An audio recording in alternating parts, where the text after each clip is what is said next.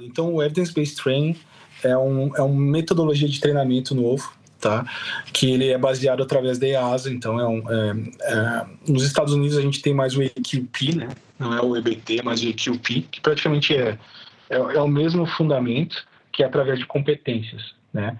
Então a gente a gente avalia, a gente avalia e treina pilotos não Uh, por exemplo, assim, eu me lembro da época da, do Brasil, né? A gente fazia um cheque, no final era satisfatório ou não satisfatório. Esse era o jeito que a gente avaliava o, o aluno, né? E aqui na empresa onde eu trabalho, e obviamente o Conrado também pode me corrigir, a gente tem nove competências diferentes em que a gente avalia o, o trainee, né? O, o, o, o aluno. Índia, cola 10, gol 5629. Gente, mais uma semana. Sejam muito bem-vindos aqui no Farol de Pouso eu queria primeiramente falar para vocês que isso aqui está quase virando um podcast de 747. Tá pesado o assunto aqui, estamos trazendo gente de peso. Mas antes eu quero mandar o nosso reconhecimento, o nosso agradecimento para os nossos apoiadores e parceiros aqui do canal, começando pela Hangar 33, a sua marca de moda masculina do universo da aviação, a realizar escola de voo lá no município de Torres, no Rio Grande do Sul, a Trend Pouso, a primeira escola online do Brasil dedicada na formação de pilotos, e a UFP Aviation, que é o nosso projeto aqui para te ajudar a tirar o seu ICAO para poder voar internacionalmente. Para você que está precisando de um preparatório, vai participar de uma seleção de companhia aérea aqui no Brasil, nós estamos prontos para te ajudar nisso também. Para você que está precisando de uma mentoria durante o seu piloto privado, seu piloto comercial, para você que está pensando em expatriar e também para você que está passando por processo de elevação de nível para comandante. Dito isso, eu já falei, isso aqui está pesado, estamos trazendo um monte de gente de 747 e a gente está aqui hoje com o Conrado, com o Caio e com o Gustavo Libardi. Gustavo, seja muito bem-vindo aqui ao Farol de Pouso. Ô, pessoal, muito obrigado mais uma vez pelo convite. Como a gente estava conversando anteriormente, né, já faz um ano que eu participei do outro episódio do, do UPS e para mim é uma satisfação muito grande, sou fã do canal desde sempre. Como falei anteriormente também, tive vários amigos uh, presentes no Farol de Pouso, tenho vários amigos que pertencem ao grupo do Farol de Pouso, então para mim é uma satisfação enorme estar aqui junto com vocês. E vamos lá, vamos trocar experiência, vamos conversar, conversa de hangar. E estou aqui para contribuir de, de alguma forma aí para vocês e para todo mundo que nos escuta. Obrigado pelo convite mais uma vez. Bom, Fala aí, pessoal. Bom dia, boa tarde, boa noite. Fala, Libade, prazerzaço ter você aqui com a falando. Muito bom. É, Para o pessoal aqui que ouviu essa voz macia, suave, bem tranquilinha, né? Cara, fica aqui, porque esse cara aí que parece que tá ali deitado numa rede, tranquilo, tomando, tomando uma aguinha de coco, o cara é nada mais nada menos do que master de 747, checador de 747.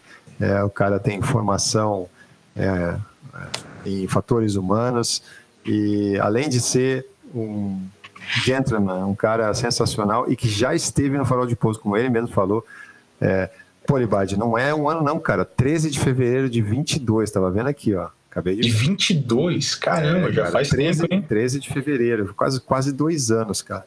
A gente gravou um episódio, se você está aqui você está comprometido, a gente só vai liberar a chavinha aqui do resto do episódio se você depois for lá para o episódio UPS 6, é o, o 747 que teve um acidente em Dubai aí, e foi um episódio muito legal. A gente estava lembrando dele, né, Lebad? Poxa, foi muito legal. Foi assim, é, nunca é legal falar de acidentes, mas é muito legal a gente refletir sobre acidentes porque a gente aprende demais, né? E, e aquele, aquele dia, acho que a gente conseguiu trazer uns highlights muito interessantes, né, que eu acho que quem ouvir é, vai poder refletir e acho que adicionar alguma coisa assim para a sua profissão, para a sua formação e para a, a, sua os seus soft skills, né, da lida que a gente pode aprender é. Dia, né? e, e Conrado, a gente até abrindo um parênteses aqui, não sei se eu estou pulando o assunto, mas sabe aquilo lá me, me ajudou muito, porque uma coisa que eu leio demais são relatórios finais de acidentes. Né? A gente aprende muito com, com o que aconteceu no passado, inclusive informações técnicas que não estão presentes em FCONs, em manuais das aeronaves, estão presentes no, nos relatórios finais. Então, Uh, bom, a gente vai falar sobre treinamento, sobre tudo mais, mas aquele, uh, assim, o estudo que eu fiz para participar do podcast do Farol de Pouso, poxa, me abriu a mente e eu uso, eu ilustro meus, meus briefings de treinamento com, com o que aconteceu naquele dia. Então, foi muito gratificante e, foi um aprendizado para todos nós, né? Uh, aquele, aquele evento que aconteceu e também o episódio do Farol de Pouso relacionado ao evento. Bom, então, Lebade, muito legal, cara, esses insights aí que você já trouxe aqui já antes da gente começar o nosso papo, né, cara? Porque é, eu acho que existem várias fases na nossa carreira, né? Aquela fase inicial que a gente começa a entender a aviação, assim, o básico, né? Os princípios do voo, regulamentação, é, teoria de voo, performance. Então a gente tem uma, uma visão básica. Depois a gente começa a estudar o avião que a gente vai voar, né? Quando você entra para uma empresa aérea ou quando você vai voar é. um avião type rated, né? É, você começa a entender o avião, então você foca mais numa parte técnica. E depois você começa a adquirir experiência dentro já do teu conhecimento técnico do avião, você com o tempo você vai adquirindo experiência botando tudo junto, né? Você vai colocando, conseguindo connected dots, né? Como se fala Sim, é, no exterior, né? Mas eu acho que o, o next level, né? É, é, o que você falou, cara. O next level chega uma hora que a gente, a gente sente, cara, que a gente tem um, uma bagagem, um conhecimento bacana e que a gente meio que dá aquela estabilizada, né? Que a gente parou de aprender. A gente tem, esse, a gente, todo mundo tem, acho que chega nessa fase. E essa, esse, esse é o momento que, que quem está ouvindo pode pegar esse insight que o Libade falou, cara, que estudar relatório final de acidente, depois que você já tem uma base sólida, cara, talvez seja a coisa mais rica que você pode fazer da tua, da tua formação, né, do desenvolvimento do teu, do teu airmanship e, e, e, indo além o desenvolvimento do teu commandability, né, para tua capacidade, aumentar tua capacidade como, como um comandante, né. Então fica aí, fica aí essa dica já inicial para estourar a boca do balão, né. É, exatamente, Conrado. Isso, isso aí é o que eu estimulo o pessoal, principalmente no, na, na, também conduzo de vez em quando os, os, os cursos de, de, de, elevação de nível da, da companhia. Então, uma, a discussão, o estimular a discussão, em vez de simplesmente perguntar perguntas com respostas de, de, de memória, né? Uh, o estímulo à discussão é que faz a gente realmente aprender. E como eu falei, tem, tem assuntos e partes de relatórios final que não existem nem mesmo nos manuais das aeronaves. Então a gente aprende muito. E com aquele, com aquele evento lá, eu, nossa, enriqueceu demais a parte que eu falei para vocês de briefing, uh, discussões uh, com o pessoal que está saindo comandante. Então é, é, muito rico isso. Então, e eu procuro, geralmente o que eu faço para a aeronave que eu vou, uh, que atualmente é o, é o 747, eu procuro relatórios finais ao redor do mundo. Então, tem, tem assuntos, por exemplo, assim. Bom, não sei se estou pulando à frente, mas. Não, cara, não tem essa, não. É, quando, quando tenho voo para Hong Kong, no 747, eu leio relatórios finais, então teve incidentes de perda de localizador uh, no, em Hong Kong com o Atlas 747, uh, ou captura de localizador falso. E isso vai me ajudar a melhorar, inclusive, meu briefing, né? Meu, meu approach briefing, meu take-off briefing. Eu vou conseguir trazer assuntos mais pertinentes, eu vou chamar a atenção do meu colega com assuntos pertinentes. Eu vou falar, oh, isso foi relacionado a um incidente, então eu vou poder chamar a atenção dele. Então, são estratégias que a gente usa também para, igual você falou, você falou corretamente, uh, airmanship, né? Como é que a gente estimula a airmanship, como é que a gente melhora. É, é simplesmente isso, é bate-papo. Esse podcast com certeza vai, vai chamar a atenção de alguma pessoa que que está que tá nos escutando. Então, tudo isso nos ajuda, né? Não é simplesmente ler manuais, é, é escutar, é trocar experiência. É, é, muito além, né, cara? É muito é além. Muito né? além é muito mais, né, cara? O ler manual é o básico, né? O, a gente, Exato. Eu acho que a, aquele, o cara que, que realmente é apaixonado e, e quer e quer ter o sentimento de que é alguém na vida, independente do, de onde você está, da tua posição e né, da, da, da, cadeira que você está é, tá sentado, do avião que você voa, é você ter aquela consciência de que você está é, tá à frente, né, que você é. faz o teu melhor, né? E você colocou, você colocou uma coisa bem interessante, né? A, a, a sua, você falou de a estratégia do, do briefing, né, e tudo. Então, o que a gente está falando aqui é Threat and Error Management. Né? Vamos tentar contextualizar assim, é, usando, usando os conceitos modernos né, da aviação, porque é, existem, existem três formas diferentes de aprender. Né? Isso tem a ver com, é, com a forma que um ser humano aprende. Né? Você aprende com o estudo, você aprende com a tua própria experiência e você aprende com a experiência dos outros. Né?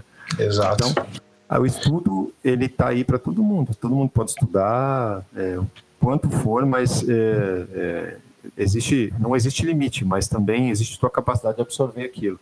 A experiência, cara, na aviação depende de hora de janela. Então, o cara que está começando, é, cada dia está ali.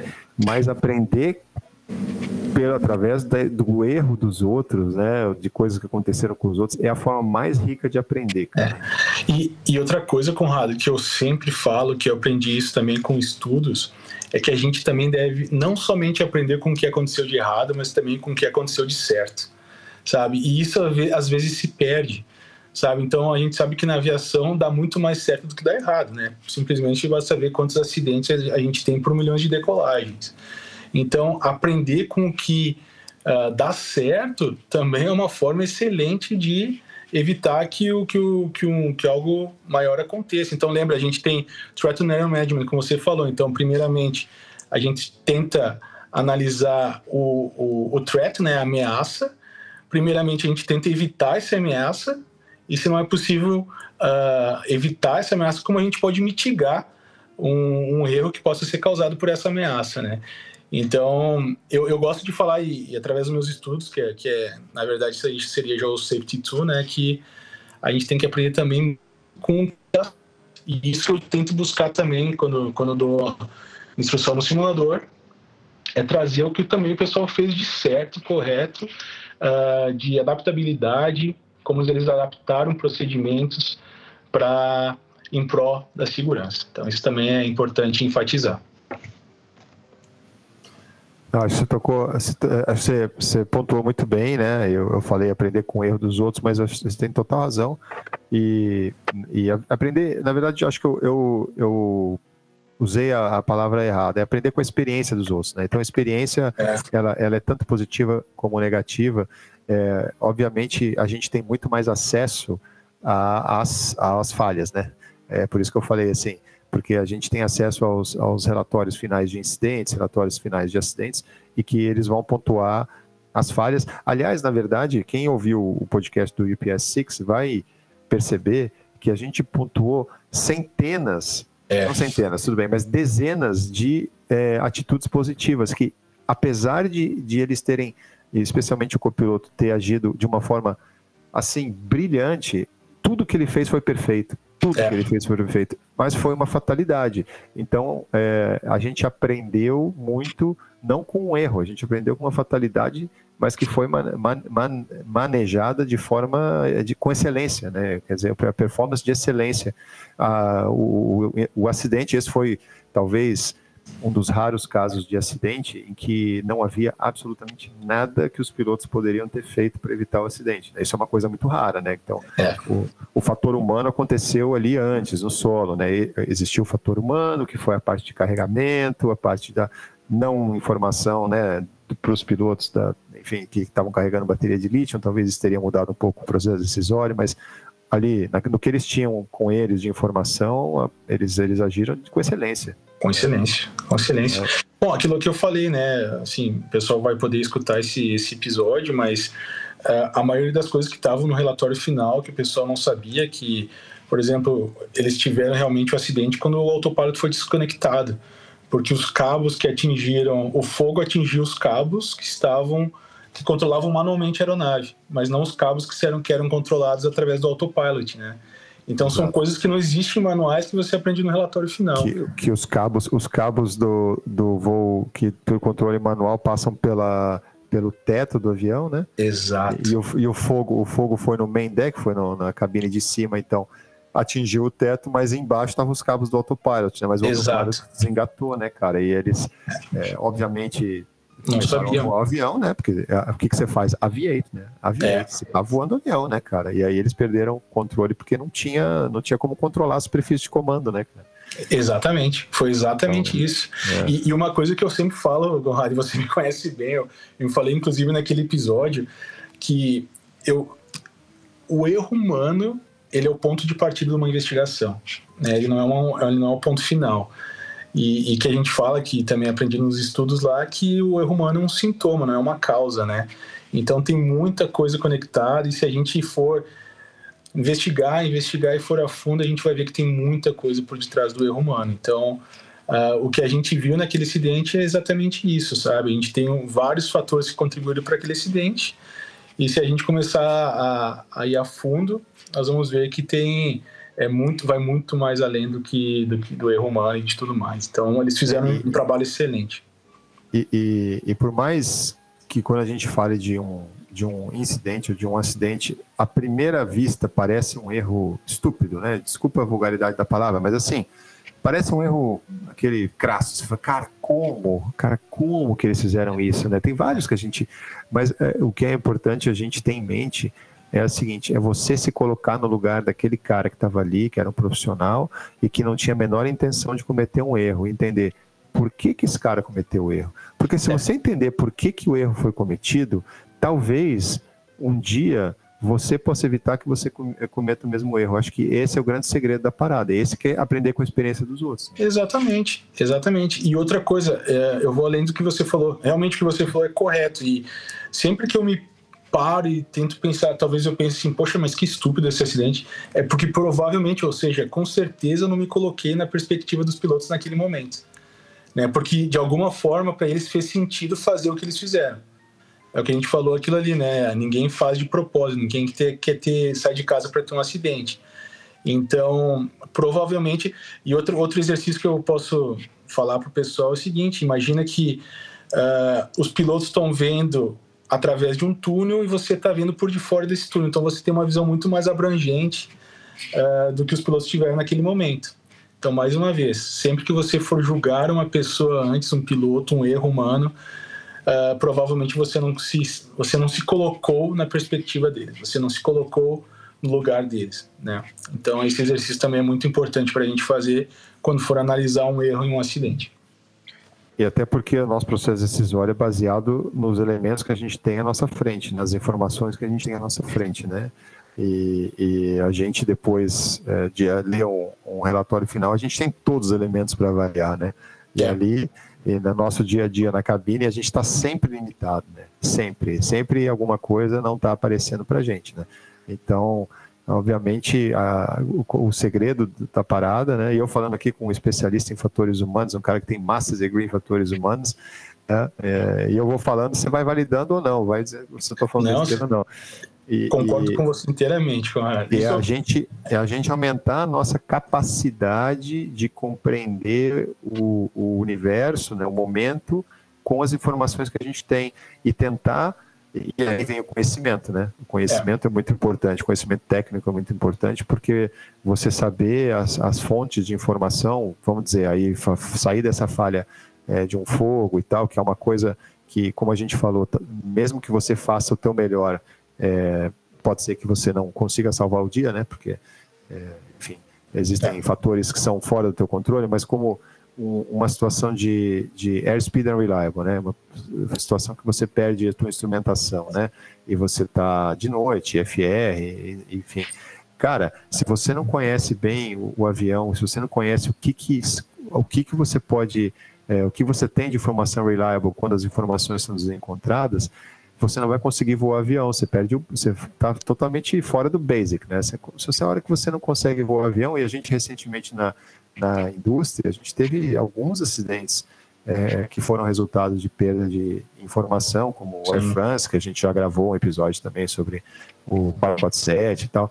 E, então, o conhecimento técnico nessa hora ele é muito fundamental também. É a hora que a gente junta tudo, né? Aquele negócio, é. junta tudo, né? Exatamente, exatamente isso. E eu só queria voltar aqui dois minutinhos no negócio que o Libardi falou, desse negócio de julgar acidentes. E eu vou passar uma experiência minha, que condiz muito com o momento de vida que eu tô hoje e que vai muito em linha com o que o Libardi divulga por aí, né? A missão do Libardi.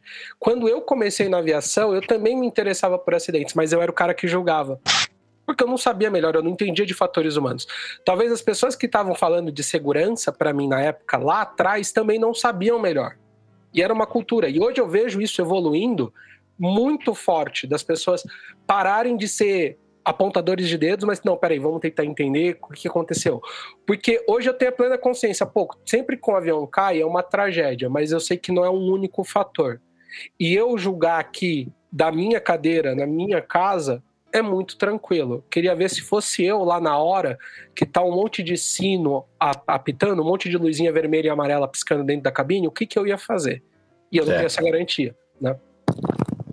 Exatamente. Olibade, é, eu acho que eu acho que essa a gente já fez uma primeira parte aqui que foi assim bombástica, eu adorei. É, fizemos aqui uns insights assim muito poderosos, né? E, mas vamos, vamos, vamos tentar é, agora que você já, já deu as, as, as cartas aí, já mostrou né, o nível né, do, do, que vai ser o nosso papo. Vamos voltar um pouquinho atrás no tempo, só para a gente, é, o pessoal saber, quem não te conhece, saber um pouquinho assim, um resumo é, de como começou essa história aí, de como você chegou é, no, no, auge da, da carreira aí, onde você está hoje. Quem é o quem é o Gustavo Libade, de onde ele vem? Então, pessoal, então é, sou de Caxias do Sul, do Rio Grande do Sul.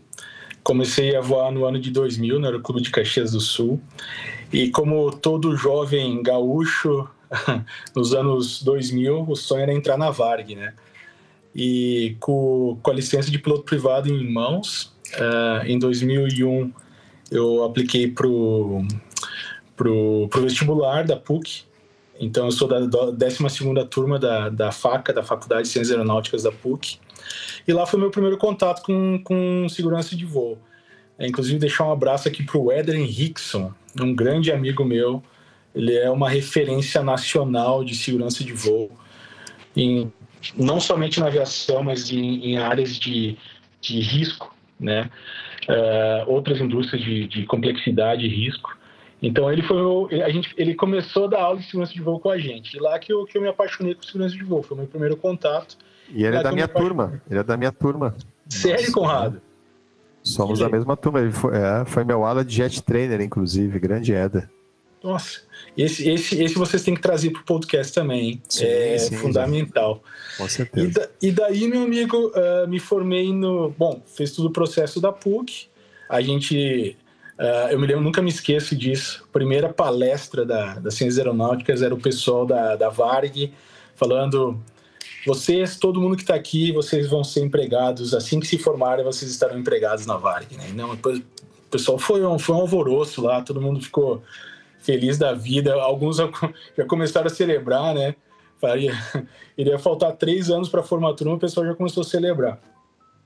E foi um momento enriquecedor. Eu não me arrependo em nenhum momento de ter feito ciências aeronáuticas. Eu acho que foi um grande momento da minha vida e sou muito grato por tudo que eu vivi naquele, naqueles, anos, naqueles anos, de 2001 a 2003. Então, fiz toda a parte de piloto comercial, uh, piloto uh, multimotor, né? Carteira de multimotor. E em 2004 eu fui formado tive a alegria de, de, de, de, de ser convidado para aquela visita da Boeing uh, em Seattle, né, a convite da Boeing que a gente recebeu também. Uh, fiz também aquele, foi muito legal, nunca esqueço aquele uh, curso de investigação de acidentes aeronáuticos no CENIPA, que me deu a credencial de agente de segurança de voo e me abriu portas para o meu primeiro emprego Uh, então, eu sou muito grato à, Faculdade de Ciências Aeronáuticas da, da PUC. Em 2004, uh, ah, comecei com meu primeiro emprego. Uh, foi um colega meu de faculdade, que era o sonho dele abrir uma escola de aviação, e ele assim o fez. Abriu uma escola de aviação no Salgado Filho, e essa foi uma ideia que a gente teve junto, porque, para te ver, né, a gente é doutrinado na faculdade a parte de linha aérea, a parte de aviação comercial. Então, nosso sonho no ano de 2004 era formar pilotos para aviação comercial. Então, a gente tinha um Cessna, uh, um, se não me engano, um Curisco. A gente tinha um Cessna em Curisco baseado no Salgado Filho. A, a, escola de aviação era baseada no terminal antigo do Salgado Filho. Uma coisa que na época era inovadora e a gente bateu de frente a frente com os poderosos, era o Clube de Eldorado, era o Clube do, do Rio Grande do Sul. Né? Uh, a gente trouxe toda a filosofia da, da, da, faculdade, que a gente aprendeu na faculdade, começamos a implementar uh, NOPs, SOPs no CESA 152 e também a gente tinha um projeto eu fiz o projeto do CBT, lembra do Computer Based Training do CESA, do CESA 152, a gente fez um CBT do CESA 152 e em PowerPoint, mas foi muito legal. Uh, fizemos também uh, um era tipo um acordo com, com o pessoal do, da, da base é, da comunicação ali do ATC de Porto Alegre, então o pessoal fazia palestra. Uh, a gente gostaria de preparar o pessoal, porque imagina, eu quando comecei a voar, eu não conseguia fazer nem fonia na Rádio Caxias. E o pessoal que estava começando a voar na escola fazia fonia no Salgado Filho. É, então a gente gostaria, a gente queria preparar os alunos para isso e a gente teve esses acordos com a ATC, o pessoal vinha lá falar com os alunos. E nesse momento também, como você sabe, Conrado, a gente começa na, em lugares pequenos e a gente faz de tudo, né? E eu, como agente de segurança de voo, era encarregado da parte de safety da, da escola e da parte de treinamento. Então eu organizava, eu fiz o PPA, lembra do PPA? Uh, eh, eu fiz, uh, organizava palestras, trazia pessoas, fazia varredura de FOD no, no pátio do Salgado Filho. Então a gente teve muitos exercícios legais naquilo, aprendi muito. E fiz muitos amigos, muitos amigos que eu dei instrução no Cessna 152 e hoje são comandantes de 777.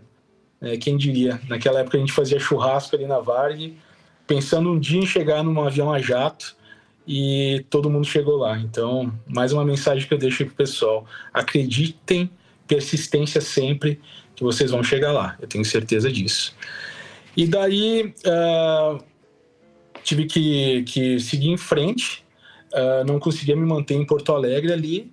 E daí, outra pessoa que eu sou eternamente grato, tem várias pessoas, como todos nós, temos muitas pessoas que a gente deve ser grato, né? Gratidão é, é algo muito importante.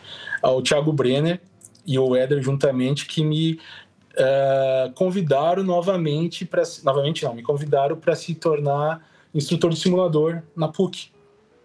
Isso foi no ano de 2005, 2005, 2006.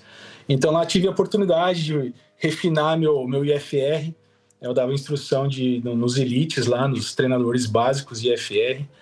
E foi o momento que chegou o, o simulador do 737. O Elones era o diretor naquele momento. Tinha o Scherer.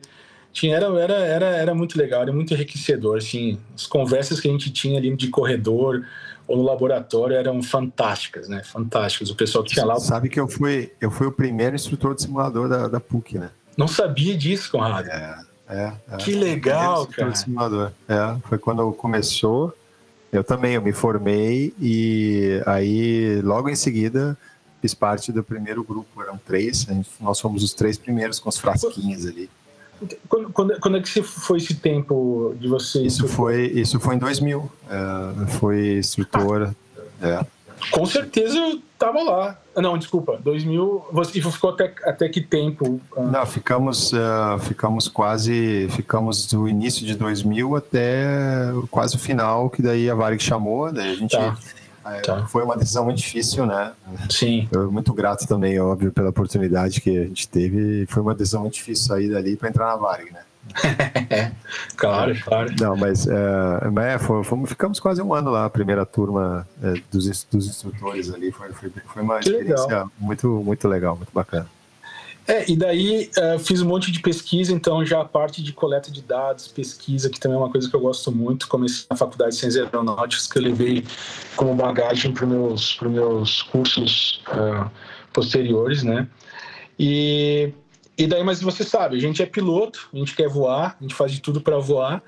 E daí, uh, outra pessoa que eu sou eternamente grato é o Diogo Salcedo, que foi meu colega de faculdade e que na época tinha ingressado na NHT.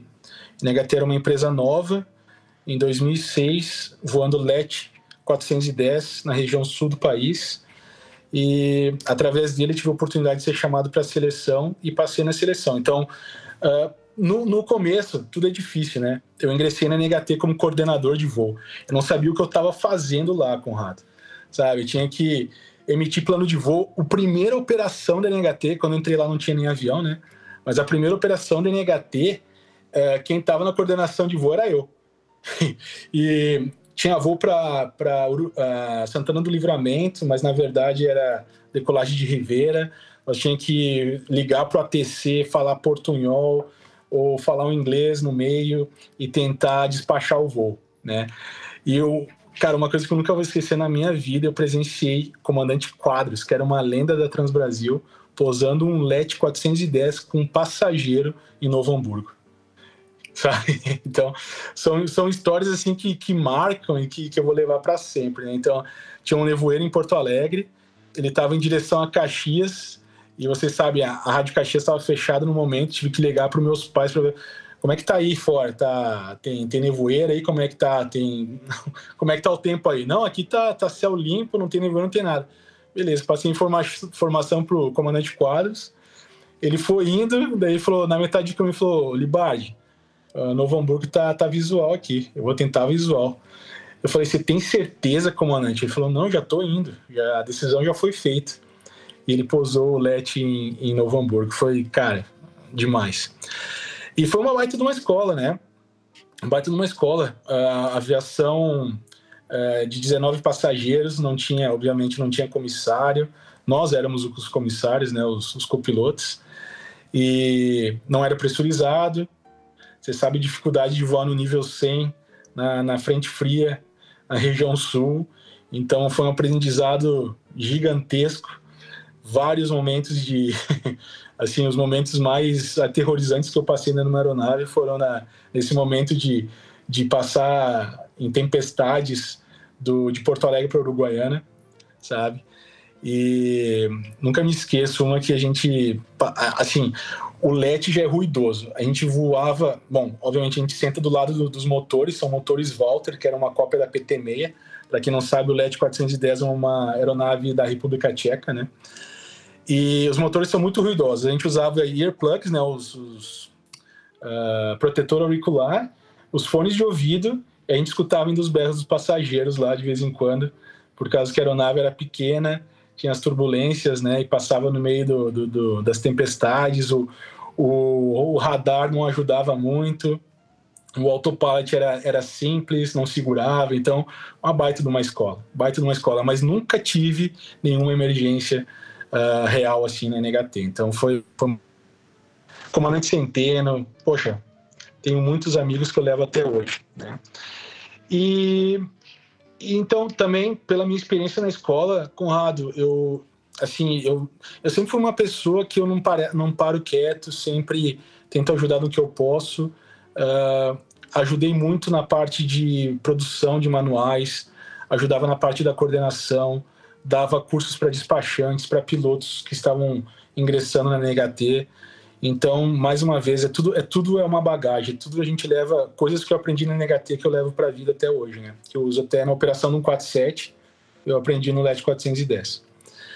E daí, por progressão de carreira, em 2007 eu ingressei na TAM. Então, foi a primeira vez que eu comecei a voar jato na família A320 então a gente estava comentando aí da guerra né, de, de Airbus e Boeing. Eu, eu, eu tô dos dois lados, eu já vi as duas coisas, mas as, as duas fabricantes. Mas a, a maior experiência que eu tenho é de Airbus. Veio toda a minha vida Airbus e desde 2019 que eu estou voando o, o 747.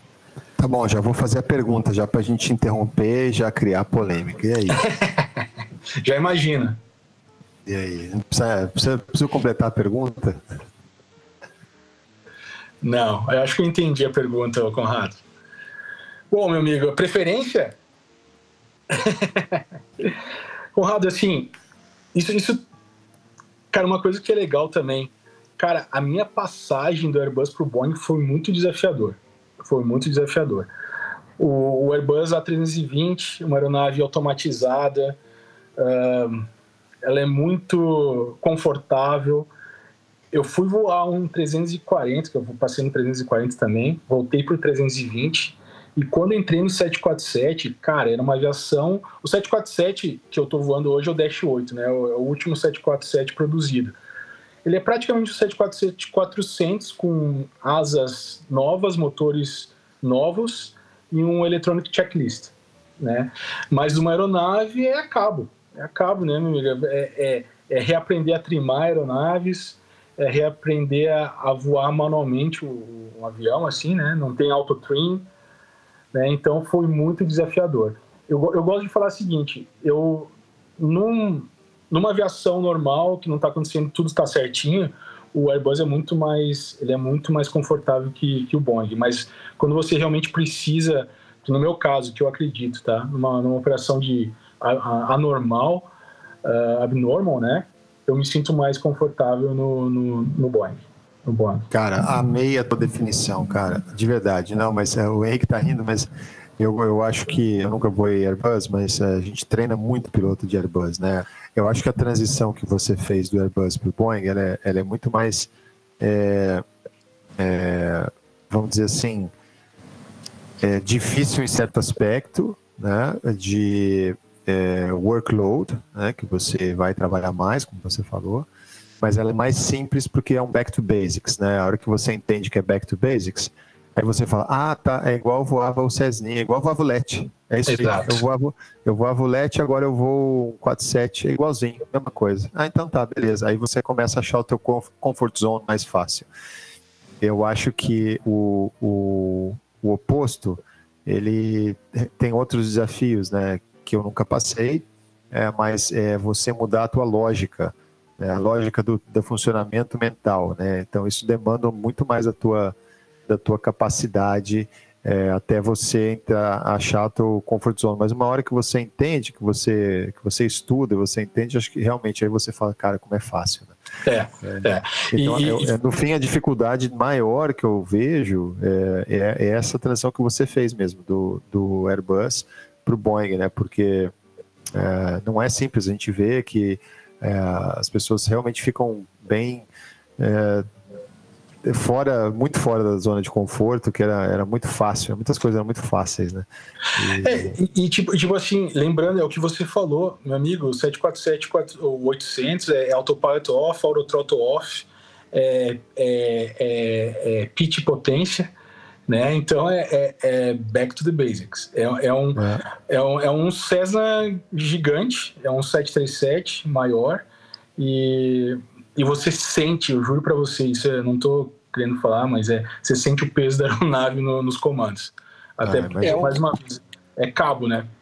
É um 737 que está carregando alguma coisa embaixo, né? Porque a parte de cima, o calombo, é do tamanho de um 737. é. é, não, é, com certeza. E, e eu acho também que. É, bom, perdi a linha de pensamento, perdi a linha de raciocínio agora. eu ia falar alguma coisa, dá, dá uma editada aí. É...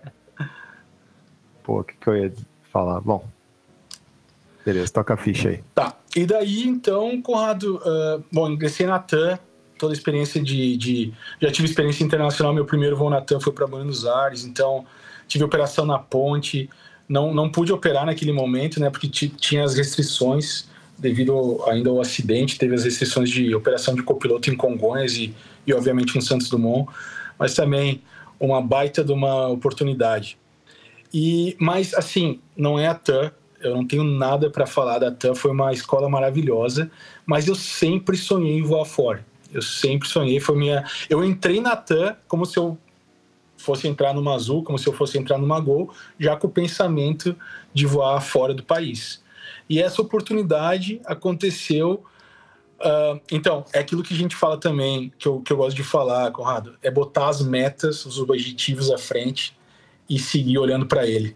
Né? Então, eu entrei na TAM, mas já com uma meta à frente de voar fora do país. Então, eu sabia que quando eu tivesse os mínimos requeridos para uma, uma empresa, para mim voar fora do Brasil, eu assim o faria. Então, eu juntei, se não me engano, na hora era, naquele momento era mil horas de, de jato. E aí eu apliquei para várias empresas. E a empresa que me escolheu foi essa empresa que eu, que eu trabalho atualmente, aqui no Oriente Médio. E fui para Miami, fiz a seleção, fiz a entrevista, uh, paguei do meu bolso, porque aquilo lá, meus amigos, quando a gente quer, a gente, a gente faz acontecer, né? A gente faz acontecer e dei um jeito, comprei passagem, comprei. Me, me, inclusive, eles me, eles me mandaram e-mail tipo 15 dias antes: ó, vem para cá Uh, na época não era, não era o Oriente Médio ainda que eles estavam fazendo a seleção, era em Miami, então paguei tudo e fui para Miami e entrei na empresa. Entrei na empresa como copiloto de A320 e diversas operações ao redor do mundo.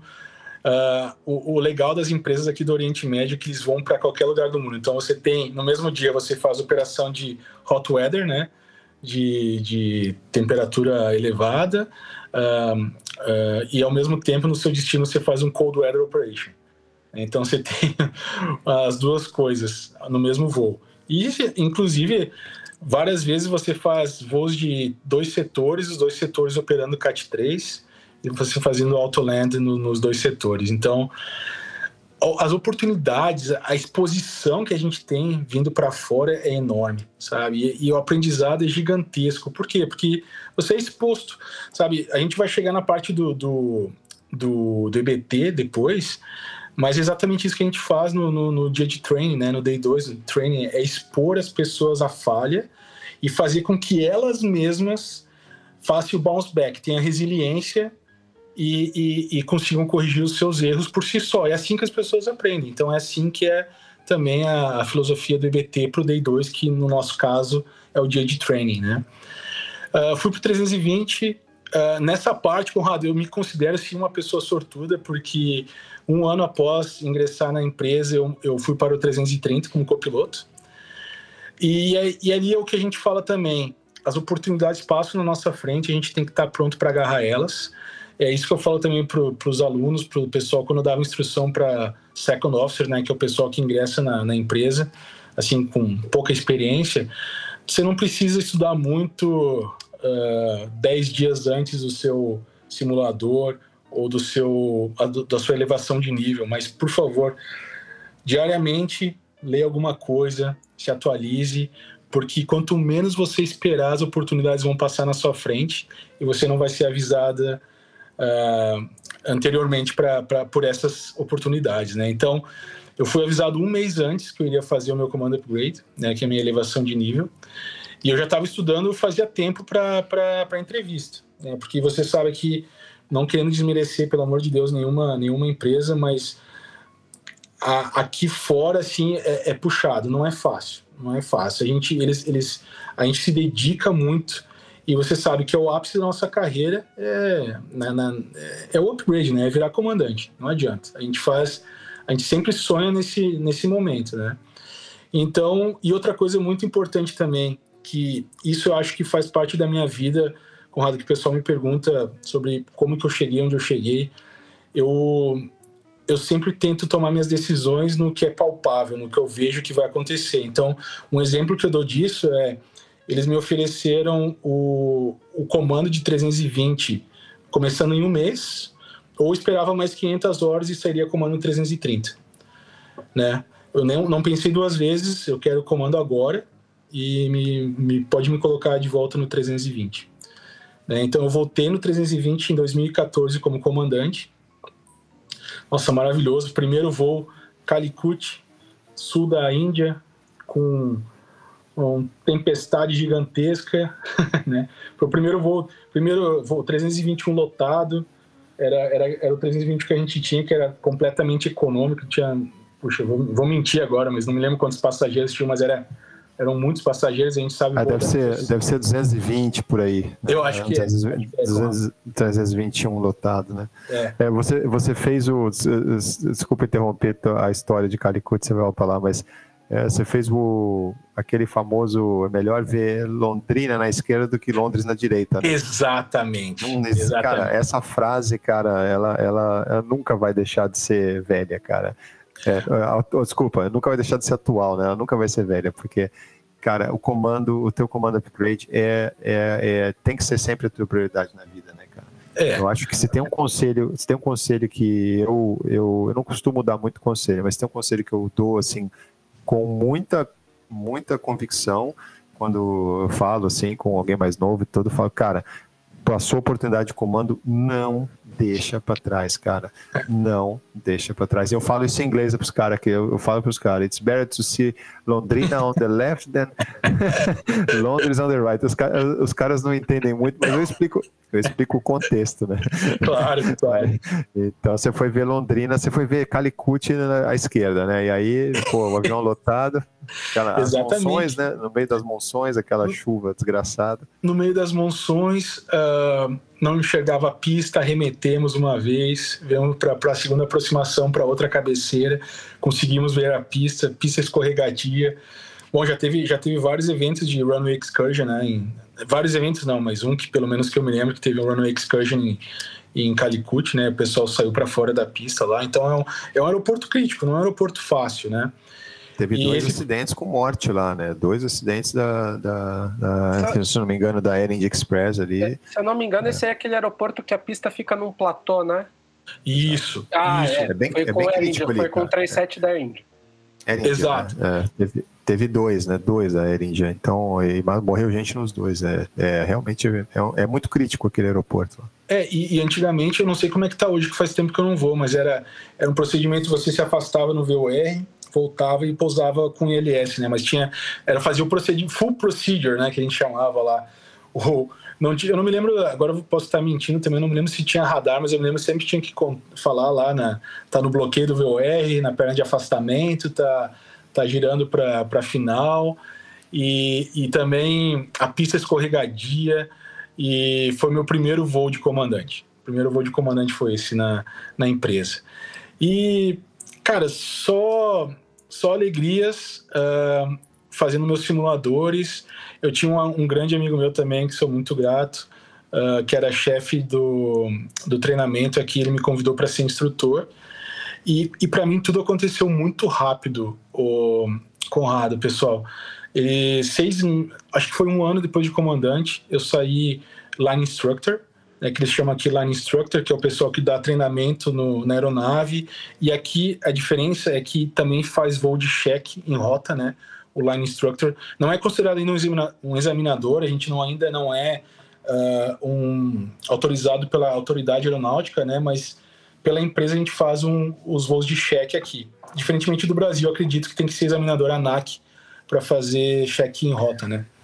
É, eu acho, acho que ainda é assim também. É, é. é acho que ainda é assim. Todo, em todo o Oriente Médio, é, a gente segue é, asa, né? E, e é exatamente isso, isso aí, né? Então você Exato. tem instrução de rota, checador de rota, e depois você tem instrutor de simulador, e depois examinador de simulador, que é o, é o topo né, da parte da área de treinamento. Exatamente. E daí, meu amigo, uh, uh, passou mais seis meses, porque uh, teve uma expansão muito grande da, da frota Airbus naquele momento, diferentemente da frota Boeing na empresa. Então eu tive um crescimento muito rápido. Eu virei LI um ano depois de comandante, seis meses depois eu era Type Rate Instructor, que era instrutor de simulador de A320, e seis meses depois eu era examinador do A320. Então aí foi no ano de 2016, se não me engano, eu, eu era TRE do 320. E poxa, aprendizado todo dia, voando com um second officer, pessoal que tinha 70 horas de Cessna. Eu falava pro pessoal, eu sou muito, assim, eu tenho muito orgulho de vocês, porque 70 horas de Cessna eu não sabia nem fazer checklist direito. E depois e vocês voando 70 horas de Cessna, vocês são copilotos second officers de A320. Então eu falei, poxa, olha a oportunidade que vocês têm também, né? Tentando inspirar eles de alguma forma, porque você sabe, algumas a gente precisa puxar a orelha de algumas pessoas também, né? Acontece isso, como, como a gente sabe. Então, olha a oportunidade que eles estavam tendo. Para a gente foi tudo tão difícil, né? Foi tudo tão batalhado é, para a gente chegar onde a gente chegou. E para eles foi, de certa forma, mais breve, eu não diria mais fácil, mas foi mais breve a chegada deles na, na, na aeronave a jato. Então, de vez em quando, puxava a orelha. E daí foi no ano de 2000 2018, bom, já estava instrutor já fazia um tempo na aeronave, uh, o pessoal mandou um e-mail pedindo quem gostaria de voar o A340. Né? Então, um avião de quatro motores. A empresa naquele momento tinha um A340-600, que era o avião mais longo da, do mundo naquele momento, né? E eu falei, cara, eu quero, eu quero. Mais uma vez, pessoal, acreditem em vocês, acreditem nos seus guts, né? Nos seus feelings, nos seus, no seu sexto sentido, digamos assim. Façam o que vocês acreditam que é correto. Não vão assim. Uh, obviamente, não estou falando que não deve se seguir conselhos, mas eu digo sigam bastante a intuição de vocês, porque ela também é, é verdadeira. Então, muita gente uh, falando para mim: não, não vai para 40, tá uma, é uma frota morta, o avião vai parar, não sei o quê. Beleza. Eu falei, poxa, eu preciso voar essa aeronave. Então fui para o 340. Uh, tive a, a, a, felicidade de brevemente ter os meus privilégios de instrutor e, e de simulador estendidos para o A340. Então eu, eu fui instrutor de simulador do A340. A empresa não tinha simulador, a gente ficava 15 dias em Bangkok. Uh, ficava em Bangkok, ficava em Madrid, ficava em Munique uh, dando treinamento para o pessoal. Uh, não, não, tinha muitos new joiners, né, que a gente chama, o pessoal que estava entrando na frota, mas a gente sempre fazia o recheque do pessoal, né, então a gente ficava muito nesses lugares. Uh, tive a felicidade também nesse momento de dar instrução para os pilotos da família real, que voavam o A340 também, então foi um, foi um momento muito legal. E fiz o último voo comercial do A340 da companhia, que foi um voo uh, de Bangkok, e isso foi em abril de 2019. Nesse momento aí tive uh, uma felicidade pessoal, nasceu o nascimento da minha filhinha, e, e daí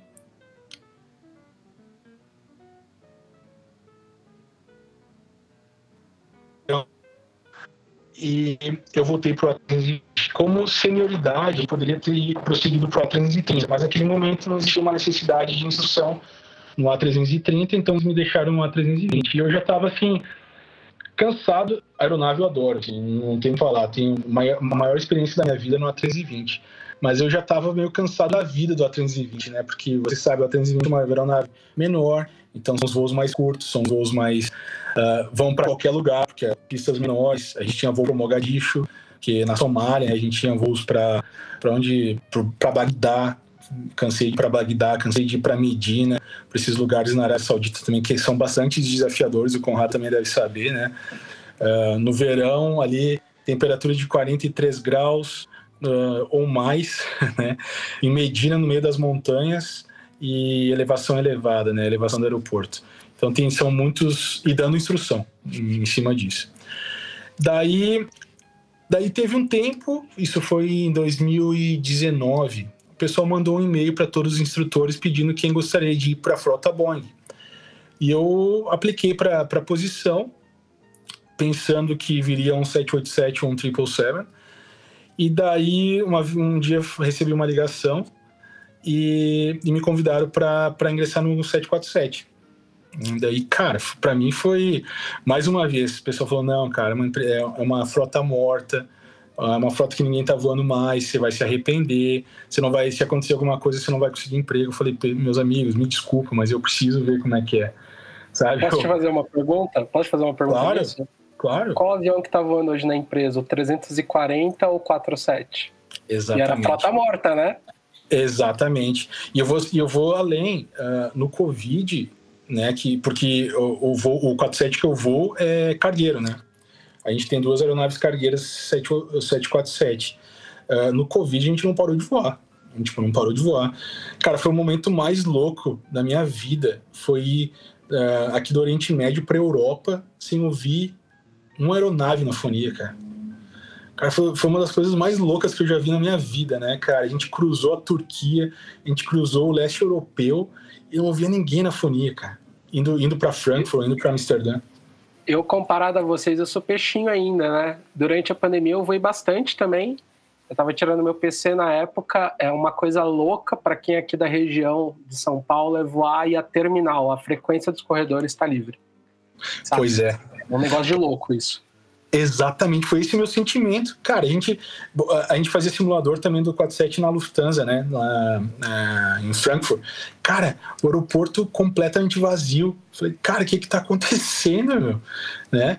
Foi, foi um momento muito, assim, impressionante e aterrorizante ao mesmo tempo.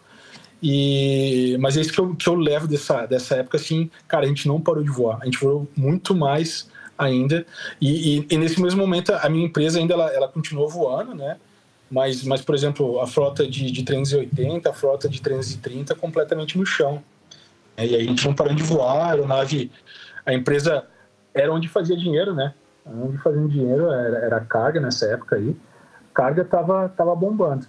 E foi exatamente isso que você falou, sabe? Tipo, é, é a aeronave que ainda tá voando, né? É o 747. Eles ah, e, e, né?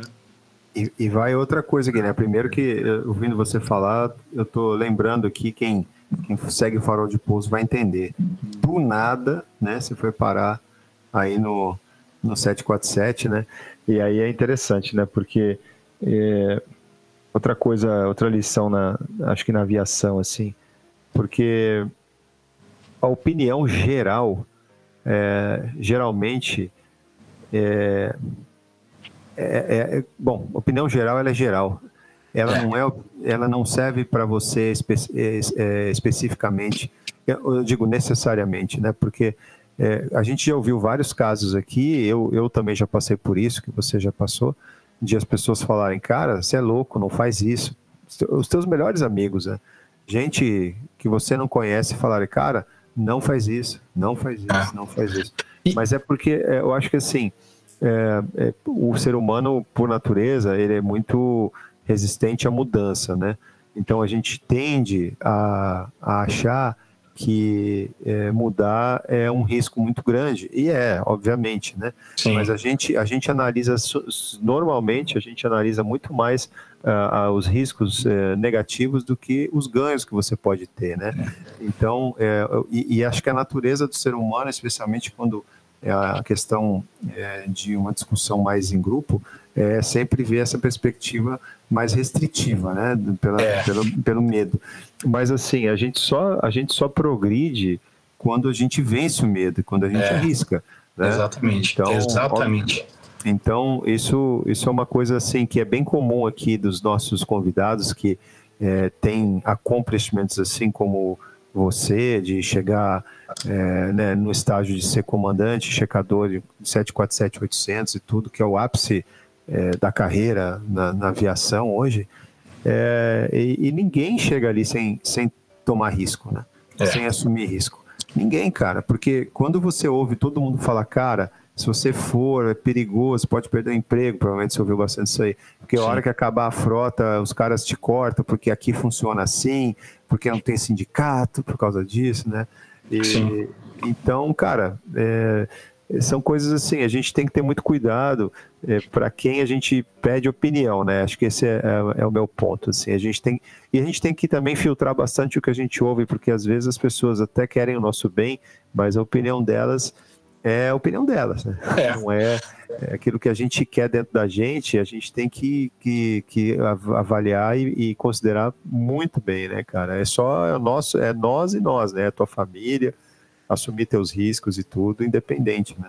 Exatamente, Conrado. E, e, outra coisa, assim, o pessoal não faz isso por mal. Tem, tem, igual você falou, nossos melhores amigos tentam nos ajudar de, da forma que eles acham que é, que é o correto. Mas, assim, é igual aviação. Como é que a gente toma decisões num, dentro da aviação? A gente toma as decisões baseadas nas, nas informações que a gente tem nas mãos, né? Então, eu não estou falando para simplesmente evitar qualquer tipo de, de aviso, mas, por exemplo, é, é julgar e tentar tomar as decisões com a maior quantidade de informação que você tem nas mãos. Né? É porque é, é isso aí, eu, ninguém, ninguém quer por muito, muito pelo contrário, quer ter o bem. Quando a gente quer o bem da pessoa, tá, o nosso conselho vai ser sempre conservativo. A gente é, gosta é. de alguém.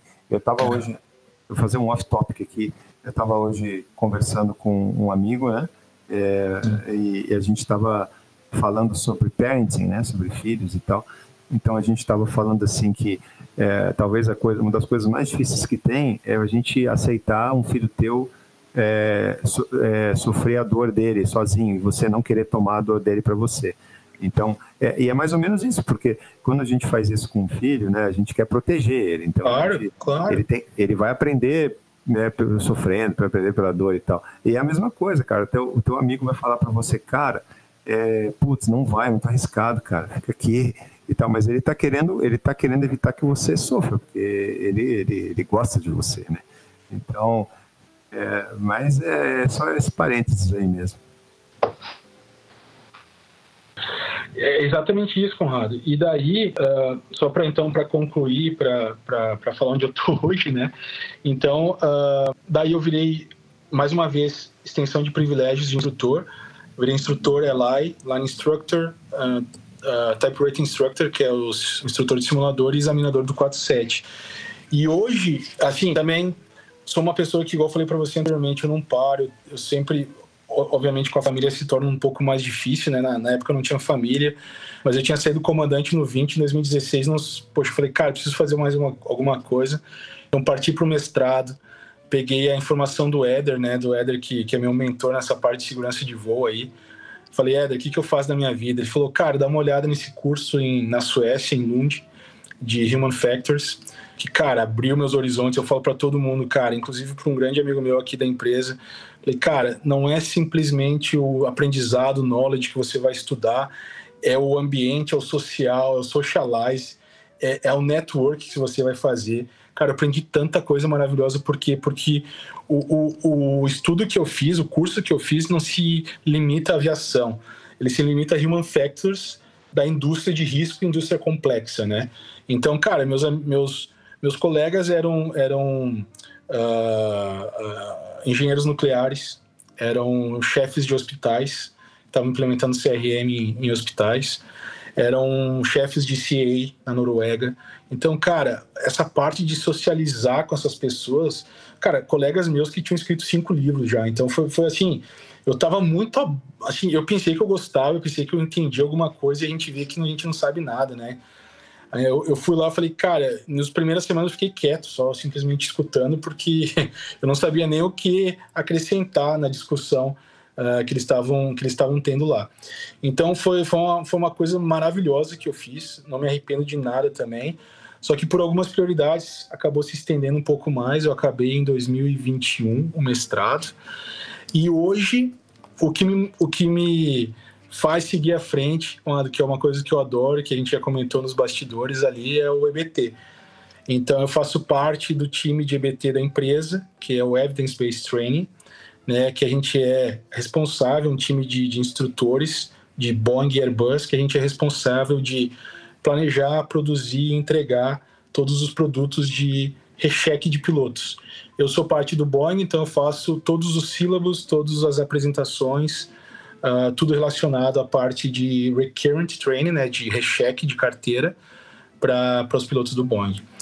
E então eu, tô, eu pude levar algo que eu aprendi na, no, no, mestrado para a parte de BT, de parte de competências, e aí é um, é um campo vasto né, que a gente pode, pode falar.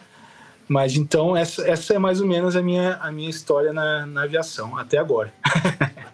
Só isso, né? Do nada o cara parou ali, né?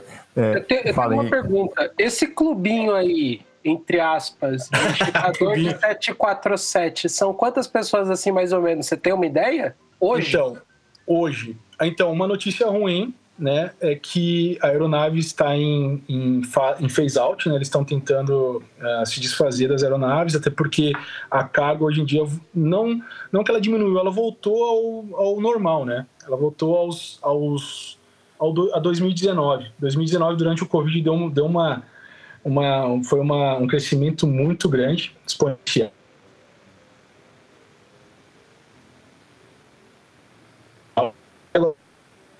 Ao que era antes, né? Então, hoje em dia, as aeronaves de motores, um Triple Sevens 777, ele faz praticamente todo o serviço de, de um 47, tirando, obviamente, uh, cargas longas, né? Cargas longas, eu digo aquelas cargas que a gente tem que utilizar a carga, a, porta do nariz, para poder carregar a aeronave. Para ser sincero, eu vou a aeronave desde 2019, eu acho que a gente utilizou aquela porta umas três vezes.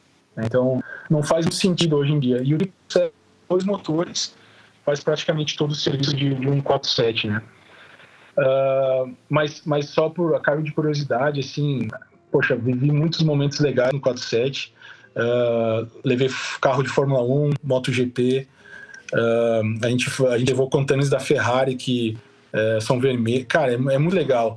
A gente levou os voos de Frankfurt, leva Mercedes Limited Edition que eu procurei, tento procurar o preço na internet e não consigo achar. Então, são coisas muito legais que, que acontecem. Né? Obviamente, a gente não tem fotos, que a gente não é autorizado a fazer nada, mas, mas fica na memória, né? Fica na memória. E. Nesse clubinho do 747 aí, dos caras que pilota 747, se vocês voltarem no episódio da semana passada, do Márcios, ele estava prestes a sair daqui no momento da gravação, ele estava prestes a sair daqui para levar o material da Fórmula 1 que tinha acabado de ter corrida aqui no Brasil. Exatamente, exatamente. E a, e a, empresa que eu, que eu trabalho, então, ela tem acordo com, com a Fórmula 1, MotoGP, a gente faz esses voos. Mas você estava me perguntando. Uh, então, hoje em dia, como está em phase out, as aeronaves provavelmente vão embora ano que vem, e assim sendo, alguns instrutores já, já estão se movimentando, né? Uh, eu pedi para ficar o máximo que eu puder na, na, aeronave, então acredito que eu vou ficar, acredito. E hoje nós somos em quatro, porque os outros quatro instrutores já, já, já se movimentaram, já foram para outras frotas. Então hoje são duas aeronaves ainda, são praticamente 60 pilotos e, e quatro instrutores. E obviamente, obviamente não está tendo, não tá tendo assim, ingressos, né? Não está vindo pessoal novo, né? Então, praticamente o nosso treinamento é, é cheque em rota e, e cheque no simulador. É, é, o que a gente faz. A próxima vez que o Libari estiver aqui, ele vai estar tá como, uh, como ele tem esse, né? Do nada, por acaso, ele acaba levando os privilégios dele, né? Porque ele tem muita sorte, né? Ele vai, ele vai vir aqui falar como checador de triplo 7 em breve.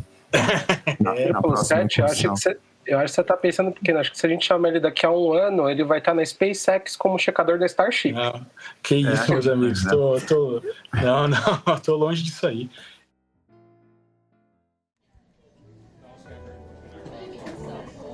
Hora do cafezinho do farol de pouso. Um oferecimento. AV House. Arquitetura aeronáutica, projetos de hangares, aeródromos e condomínios aeronáuticos, de pilotos para pilotos.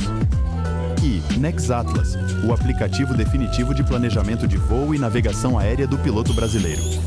Ajude o Farol de Pouso a continuar produzindo conteúdo aeronáutico de qualidade. Acesse apoia.se barra farol de pouso e contribua você também. Você escolhe com quanto quer ajudar. É rápido e sem complicação. Acesse também linktree barra farol de pouso e confira todos os conteúdos EAD já produzidos pela nossa equipe. Você ajuda a gente e ainda alavanca sua carreira. Procurando melhorar seu inglês, se preparar para sua primeira seleção de companhia aérea, buscando sua elevação para comando ou pensando em expatriar? Então conte com a gente. Acesse FP Aviation no Instagram ou LinkedIn e fique pronto para o mercado de trabalho. Agora, de volta ao nosso episódio.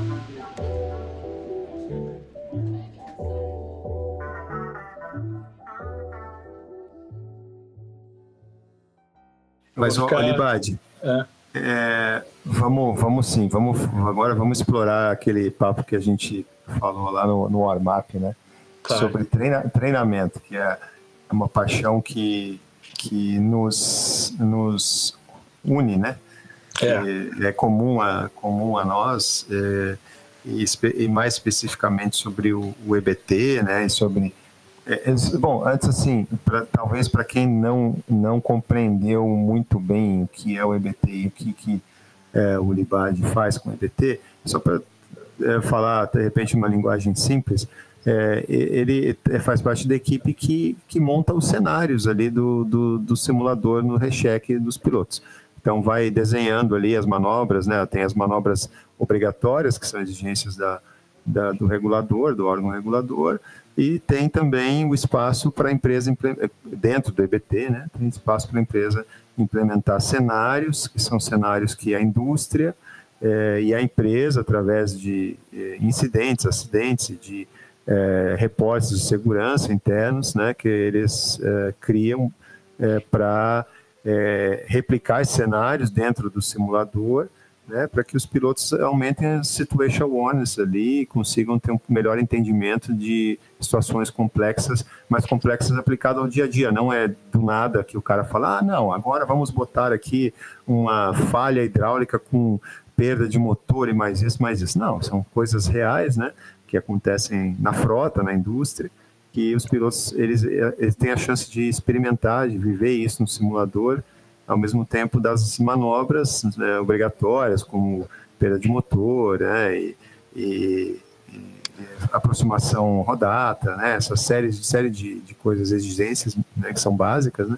E, e aí são avaliados primeiro, né? Dentro é. do, do, modelo de competências, que acho que é isso que a gente vai falar, é, que foge um pouco do tradicional, né? Que é avaliar se o cara é, vai, vai, perder mais que 5 graus no, no, numa perda de motor. Não, agora é, vamos avaliar como você está gerenciando tudo e identificar quais são os pontos que podem ser melhorados para o dia seguinte efetuar o, o treinamento né, e tentar Perfeito. melhorar esses pontos. Acho que é, é, mais ou menos um resumo por aí, né? Mas é, fala um pouco mais, assim, mais detalhes aí, tá. a, a incursão, assim, no, na, área de treinamento, sobre treinamento e a gente vai falando sobre EBT também.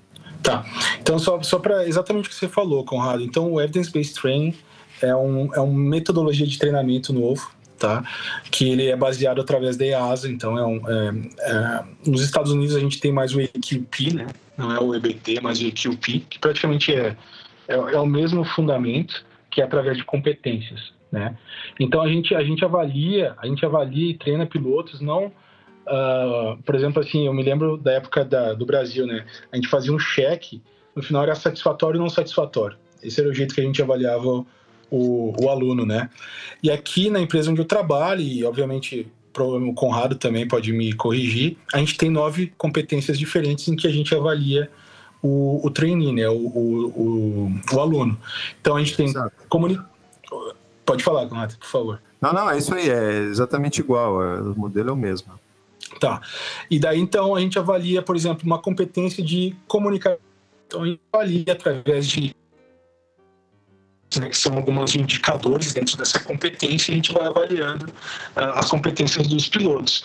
Então, isso, isso também é uma coisa que eu também fiz, eu quero, assim, é uma dica que eu deixo também, Corrado, só um, um parênteses também, como que eu tento melhorar como piloto hoje em dia, tá? O que eu estou fazendo hoje em dia, eu estou tentando melhorar minhas competências sabe? Então, o que eu procuro hoje em dia são cursos ao redor do mundo, do Brasil, inclusive, relacionados às, às competências importantes que a gente diz importante, assim, o órgão regulador também, né, IATA, uh, para ter um piloto competente, digamos assim, né?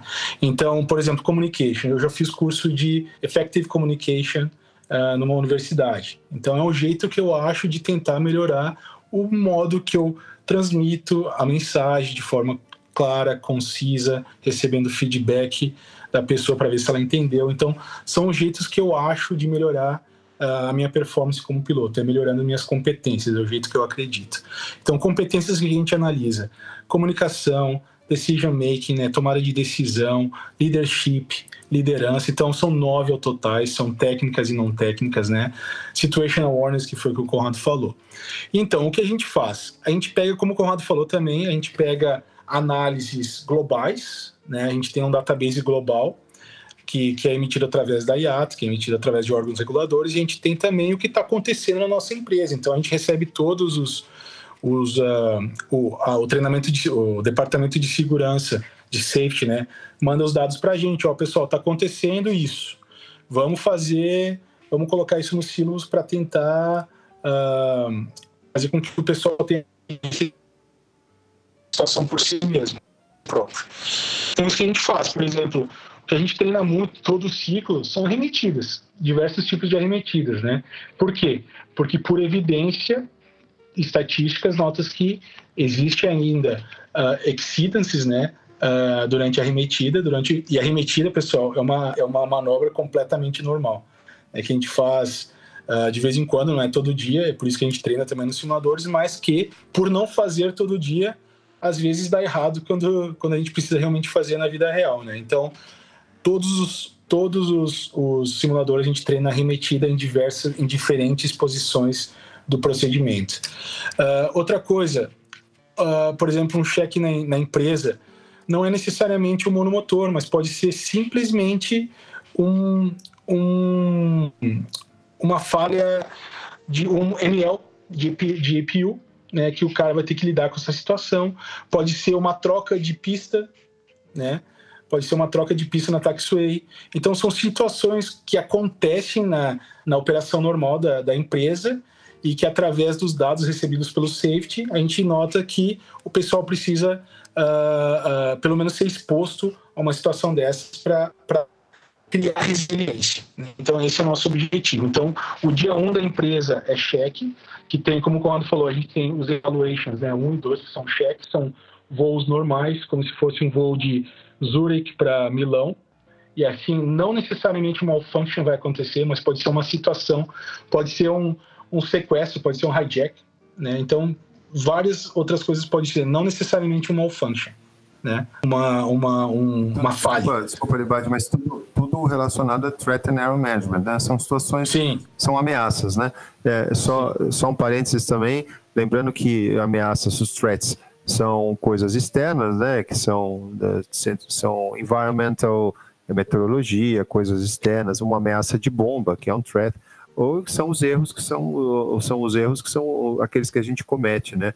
É, dentro da cabine também. Então, a database, assim, é, ele pode ser de tudo, tudo que pode ser. É, como você falou, de repente, uma situação que você não tem uma PU funcionando e que você vai para um lugar que você precisa ter para fazer uma operação, sei lá, de cold weather, né, dependendo ali da especificidade do avião, pode virar uma, uma, ameaça, pode virar um problema sério. Então, é, é, é, muito interessante isso, né, cara? Porque às vezes um ML ali pode virar um, pode virar um, um problema muito sério se você não claro. identificar aquilo como um threat, né, como uma ameaça. Né? É, por, por exemplo, você está com um APU inoperante por ML, em voo você perde um gerador, e daí você perde antes do entry point de um ETOPS flight. Você não pode prosseguir ETOPS. É, dependendo, obviamente, obviamente, dependendo da aeronave, dependendo, né? Mas eu digo, é, é um APU, um ML, que um APU está inoperante em solo, pode levar um diversion, pode levar uma a, a aeronave a alternar em voo, né? Então são tudo isso que é, acontece. No avião que você voa, é só você perder a asa, né? Porque no pois 47, é, o 47 não tem muito Tem muita redundância, né, Conrado? E, Conrado, tem uma, assim, só um cenário legal para vocês terem noção. Uh, só para levar a informação para o pessoal, a gente fez um cenário aqui uma vez em que o espaço aéreo fechava, tá?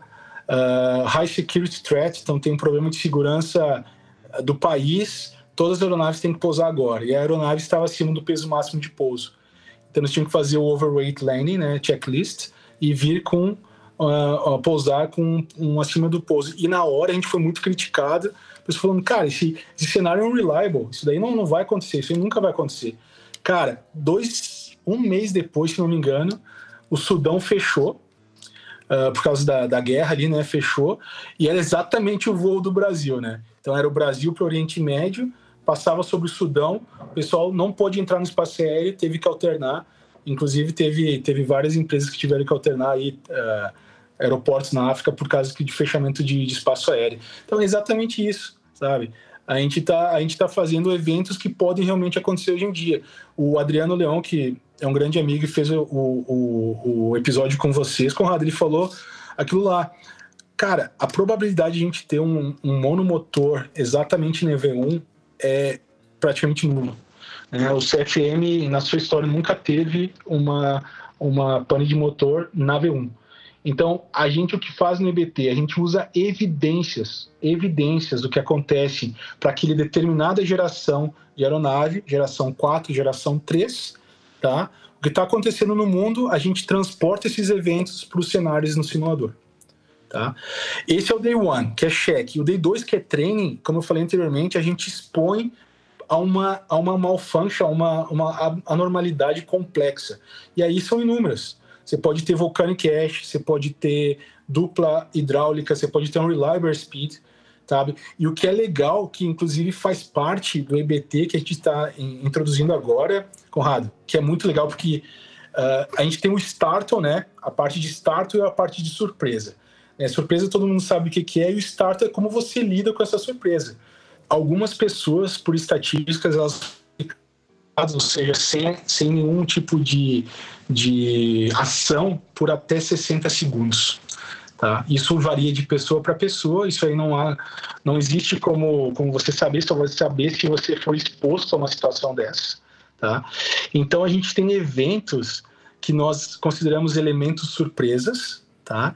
em que a gente, uh, por exemplo, num, mesmo se você, por alguma razão, saiba o que está no sílabo, saiba o que vai acontecer, o instrutor assim mesmo pode introduzir elementos de surpresa para treinar o seu, como você vai lidar com essa situação, o seu startup, para ver como você vai lidar com a situação. Então, do nada, a gente pode ter wake turbulence, sabe? Então, você está voando, você tem uma caída de asa por causa de uma esteira de turbulência do aeronave à frente, ou você pode ter uma severe turbulence do nada, para ver como você lida com essa situação. Uh, uma, uma, um exemplo muito legal é você entra na, na, e isso é muito simples e acontece todo dia é, troca de pista abaixo de 10 mil pés tá? E por que isso também pessoal? O que, que a gente está vendo por detrás disso? No day one no dia 1 um, a gente vê competências em que o pessoal precisa melhorar de alguma forma e no day 2 a gente introduz falhas ou situações em que essa competência vai ser desenvolvida sabe então no day one ele teve problema de workload management tá? Ele não a carga de trabalho dele estava um pouco poderia ser melhor. Então, um simples exercício que a gente pode colocar é troca de pista abaixo de 10 mil pés. Ele tem vários procedimentos para serem feitos abaixo de 10 mil pés, uh, ah, ATC, tráfegos, e ainda ele tem que gerenciar essa troca de pista, gerenciar um briefing efetivo uh, com ameaças e, e, mitigações, mitigations né, desses threats, e prosseguir para o pouso. Então, são, é isso que a gente faz no, no Day 2, é training. O instrutor pode intervir nesse momento, porém, a gente, outra coisa importante do DBT, a gente não é focado na tarefa, no task. A gente não é focado num, num, procedimento de CAS. A gente é focado nas competências que são utilizadas pelo piloto durante esse, essa manobra. Sabe? Então, por exemplo. Sim. Ah, eu ia eu ia fazer uma pergunta assim, nesse cenário hipotético que você passou aqui, de ah, abaixo de 10 mil pés teve uma mudança de pista. Qual que seria, por exemplo, o comportamento esperado, assim, falando por cima? Por exemplo, ah, vamos pedir uma espera aqui na nossa chegada para a gente reprogramar a aeronave, brifar tudo bonitinho, ou alguma outra situação? Exatamente. Então, é isso que é o, é o mais bonito do EBT. Não existe resposta certa. Né? Não existe assim pedir órbita. Ele pode simplesmente pedir more track mais. Ele pode pedir uma vetoração mais uh, longa, digamos assim. Mas está errado pedir órbita? Não. Está errado pedir para aumentar o, o, track mais, né? Para pedir uma vetoração maior? Também não.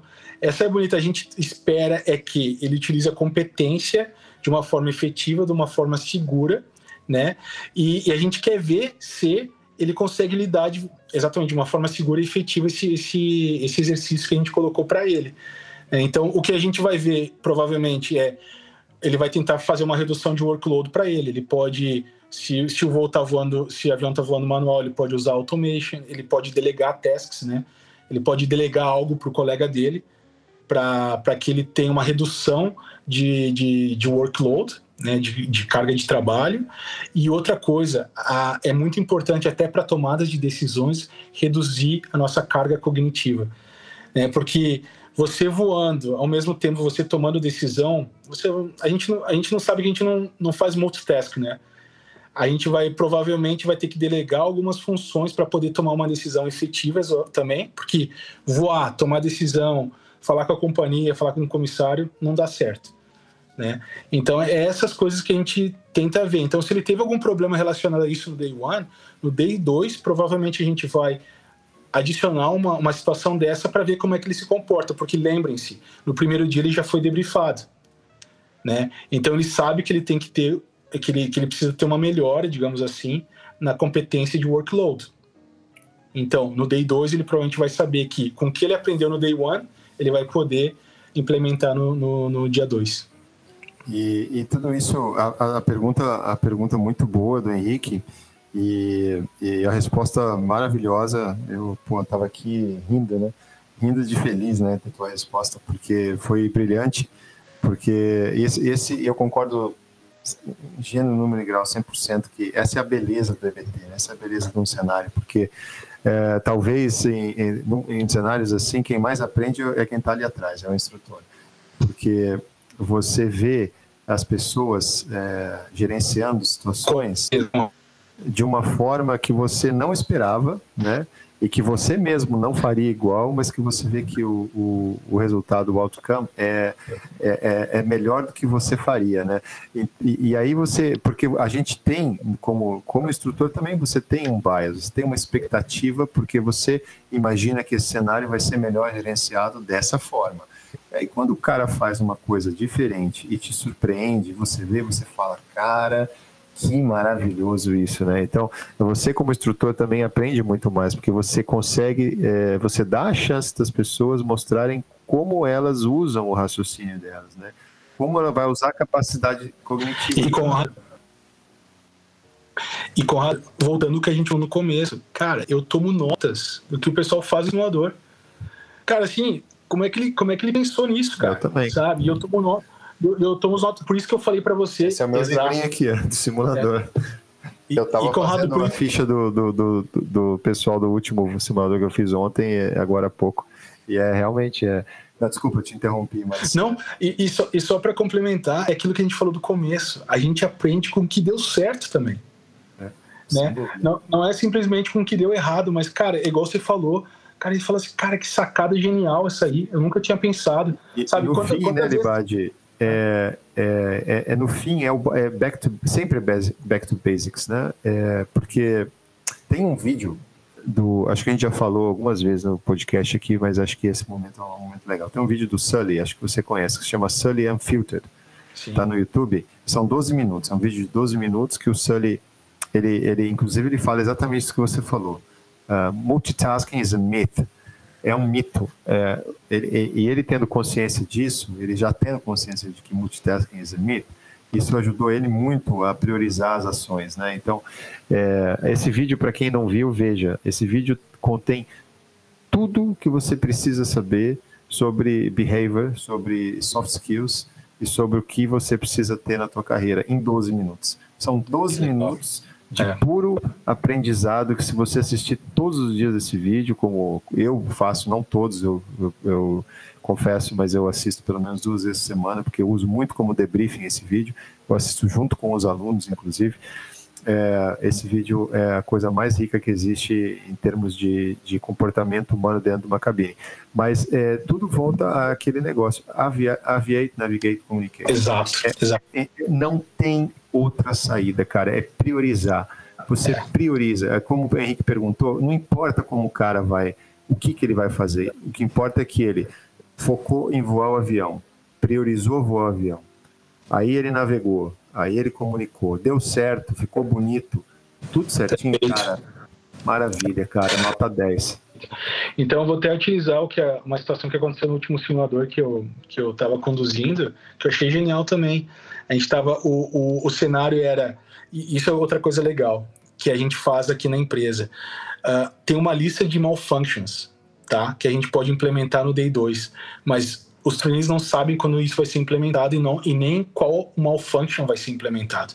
Então é tudo um, uma surpresa para eles né? E eu, eu botei Unreliable Speed na decolagem, no voo de Milão, tá? Uh, eu dei Unreliable, pitot blocked, o pitot bloqueado no, pro comandante, pro copiloto, o standby estava funcionando perfeitamente, tá? Cara, ele fez exatamente o que você falou, Conrado. Fly, aviate, navigate, communicate. Cara, ele, ele voou a aeronave e fez o quê? Fez os memory items, botou pitch e potência, tá? Cara, na hora ele sabia onde tinha um terreno, ele botou o fix info lá, o radial de 25 milhas tá, da, da MSA. Ele sabia que naquele círculo lá ele podia subir até a, a, acima de 5 mil pés, ele estava tranquilo.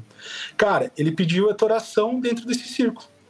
Até que o colega dele pegasse a, a, a tabela de pitch e potência para que eles possam nivelar 5 mil pés, que é exatamente a altitude que tem no QRH.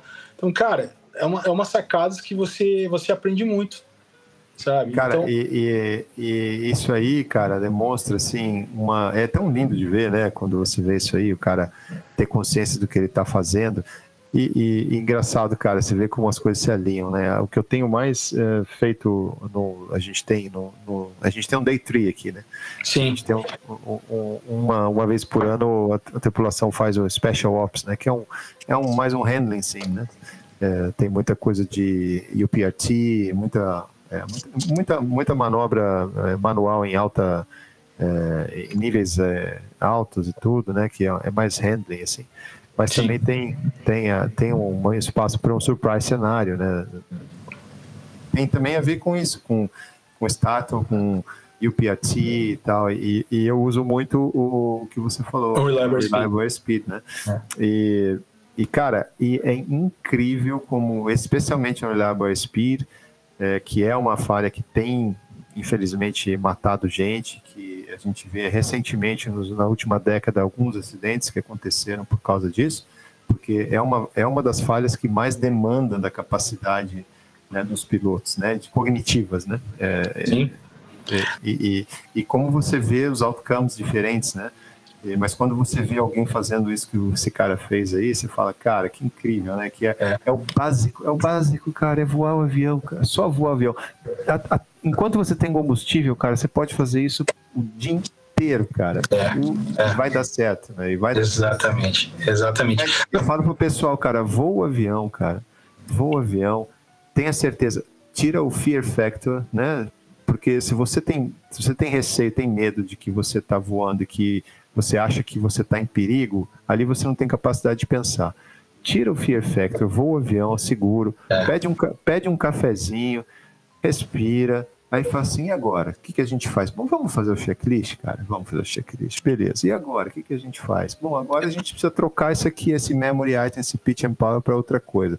Estamos acima da MSA, estamos seguros? Então pega uma tabela aí, vamos achar. Acabou, cara, tua vida está é. feita. Né?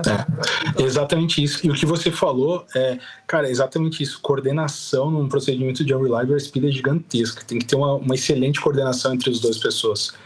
Né? E, e as é competências que você consegue, é, você consegue colocar as nove competências. Exato. Ali, todas, Exato. todas, Exato. todas elas. Assim, talvez seja, talvez seja a pane que você mais consiga avaliar assim a capacidade geral de uma população, né? É. muito bonito, é muito bonito.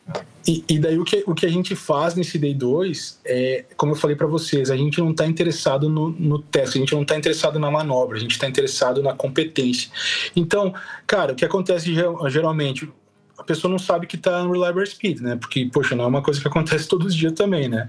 Então, cara, tá alguma coisa tá errado. Poxa, é um Reliable Speed. Daí você vê que tem uma coordenação entre os dois. O, o cara começa a ajudar comandante, potência tal, pitch tal. Tá, a gente está com flap, então é esse pitch, é essa potência. E agora, o que a gente faz? Onde é que está Navigator? Onde é que está o terreno? Tem weather? Não tem, sabe? Então, tá acima da MSA? Não tá. Podemos nivelar? Não. Então, cara, é uma coordenação manobra, né? Então, eu também uso bastante. E, cara, e, e fica essa lição aqui, cara, para quem ainda está ingressando na aviação, cara. Aquilo que você está aprendendo no clube aí, que é é o Aviate, Navigate, Communicate, né? O ANC, o ANC em português. É. Cara, aquilo serve para master dos masters, pica das galáxias de um 47800, cara. É, vai ser a mesma coisa, cara. Pode vai. ser pro Airbus 380, porque a gente Também. falou que o 47 voa como um Cessna, mas serve para serve a tua vida, pro resto da tua vida, vai ser a tua vida inteira. Se você quer ter sucesso na tua carreira, nunca deixe de. Eu, eu falo, eu, eu, chamo de é, loop infinito, né?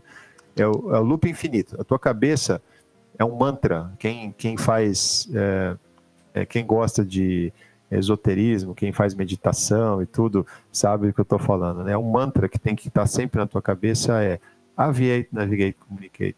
Se você Perfeito. fizer isso como loop infinito, cara, mesmo que você esteja num, num, passando pelo Startle, né, por aquele processo de você é, conseguir voltar à tua capacidade, cara, você vai aviate, navigate, communicate, você vai priorizar as coisas e as coisas vão, vão aparecer, né? Você vai reduzir muito é, o teu start e você vai conseguir organizar a tua, a tua cabeça, né? Então é, é, o básico, sempre é o básico, cara. Não importa a complexidade, a gente resume para uma coisa simples, né? É, exatamente, Conrado. É, é, isso aí mesmo. E é isso aí que a gente foca no, no EBT mais uma vez. Então, lembre-se, a gente deixa o pessoal errar, a gente deixa o pessoal a, a, recuperar, a voltar, porque exatamente algumas a menos que você veja que você possa intervir para melhorar a competência do, do, do, do, do, do aluno tirando isso, você deixa eles, eles se virarem, porque eles têm que você, você a resiliência é, é, é mais ou menos assim, você, você dá a mão uh, digamos assim que a pessoa está fora do barco, tá? Você está dentro do barco, você quer puxar ela para dentro do barco, você dá a mão, mas a pessoa também tem que se ajudar uh, para entrar dentro do barco. Né? Então, eles têm que, que criar resiliência para poder uh, construir e, e, melhorar a sua competência. É mais ou menos de certa isso. Forma, de certa forma, é, igual, é o que eu estava falando antes, cara. É igual criar um filho, cara. Você quer criar um filho fraco, você dá a mão para ele toda hora, né? Você é. tira ele, você tira ele da água toda hora. Você quer criar um filho forte, cara? Deixa ele sofrer o perrengue dele lá, cara. Deixa ele se virar, cara. Só não vai deixar ele, óbvio, não vai deixar ele morrer, mas deixa ele se virar até ele achar a saída. E você dando instrução, você tá lá no simulador, é a mesma coisa, cara. Você tem que dar é. oportunidade é. para os caras saírem dali, né, cara? Exatamente é, isso. E, e, e, e, aí depois você você chega e fala, ó, oh, pô, é, e, e, obviamente, né, faz parte do DBT, o que é um, uma parte muito, muito importante do DBT, é, talvez uma das mais, que é o debriefing, né? É o, é o self-reflection, que é ali você pegar tudo que aconteceu e você colocar ali sua perspectiva fora, do, do, do, fora da cabine, né? E você fala, pô, o que, que a gente fez de certo, o que, que a gente fez de errado, o que, que poderia ter sido feito melhor. E ali você sabe se você realmente aprendeu alguma coisa ou não. Né? Exatamente, exatamente, Conrado. É, é, a gente fala, né? É o momento mais importante da, da do, da sessão de simulador é o debriefing, né? E a gente utiliza. Porque qual é o melhor método de você fazer com que a pessoa melhore de alguma forma, que o improvement da competência é que ela traga as respostas, né? Então, por isso, por isso que a gente faz essa parte de facilitação. A gente não dá a resposta pronta para eles, a gente tenta retirar deles a resposta.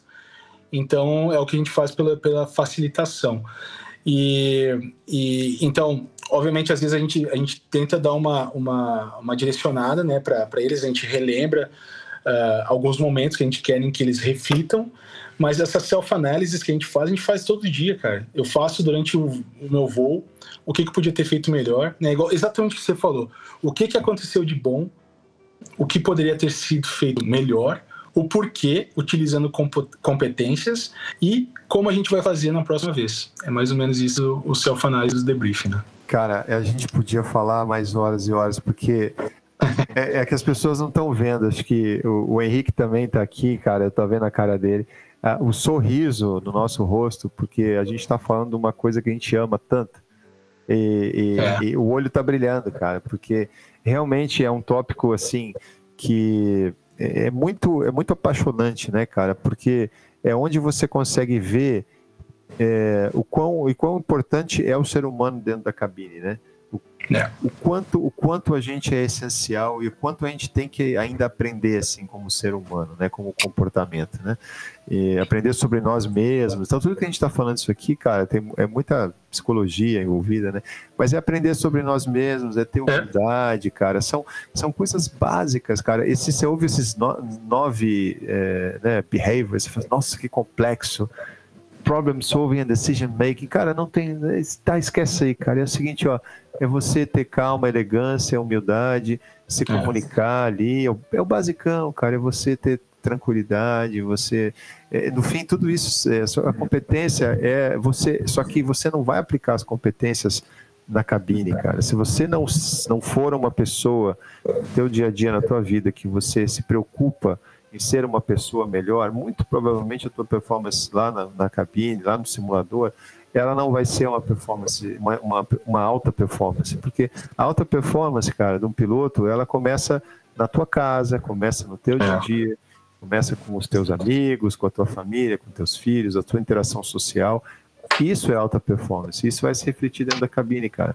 É, é, é, tem gente que consegue ser duas pessoas ali, mas numa hora do, do aperto, Aí aparece a verdadeira, né? né a gente vê isso muito é. no simulador, né, cara? Na hora do é. aperto, aparece realmente o que, que, o cara é, porque o aperto é o perrengue, cara. E o perrengue, é. você tem que ter. Você tem que ter uma, uma estrutura sólida é, dentro de você para você controlar o perrengue, né?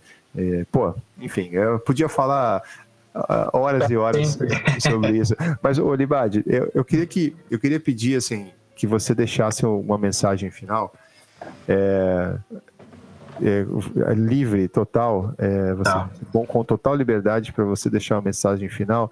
É, para quem conseguiu chegar até aqui, ouviu essa última hora e meia espetacular aqui, e que tem esse sonho, cara, tem esse sonho, não diria o sonho de chegar a ser comandante 747, mas tem o sonho de ter esse brilho no olho depois de chegar no auge da carreira, independente de qual seja, e ainda continue com esse brilho no olho que você tem, né? E com esse sorriso aí, pô, contagiante que você tem, o que você diria para quem quer chegar aí? Então, Conrado, assim, cara, o que falaram para mim desde a faculdade é verdadeiro. Só para só para um, um pouquinho para trás, né? Na faculdade eu me formei ali em 2003, 2004, tinha foi o, o, a, os atentados das torres, né? Então a aviação estava numa baixa gigantesca. Então eu estava completamente desiludido, né? Quando eu saí da faculdade, foi uma situação muito complicada. Uh, não tinha emprego, mas não tinha emprego mesmo. Pessoal, eu já fui, eu já fui na dos malotes assim da, da de Porto Alegre lá, eu já fui retirado de hangar porque eu estava atrapalhando lá, porque eu estava simplesmente querendo ser visto, para querer ser lembrado, para ter uma oportunidade de ter meu primeiro emprego.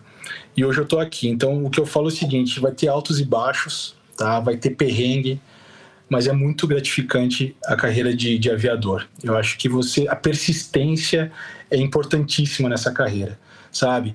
E a outra coisa que eu falo que, que deu muito certo para mim é estar preparado, porque as oportunidades elas vão aparecer. Elas com certeza vão aparecer. A aviação é cíclica, é verdade, tem altos e baixos, sim.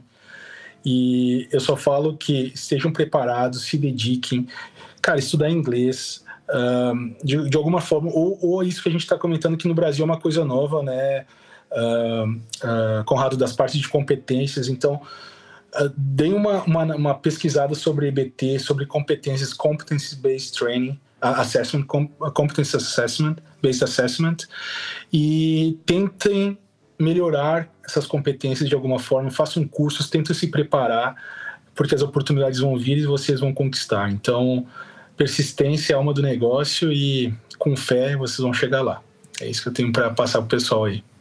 Sensacional. Esteja pronto, né? Esteja, esteja pronto, pronto. Pra, esteja e... pronto para sorte. Né? esteja pronto para quando você tiver sorte. E Conrado, e não tenha medo de arriscar, cara. Não tenha medo de arriscar. Bom, eu acho é. que a, o teu exemplo, a tua história, a tua trajetória é um grande exemplo disso, né, cara?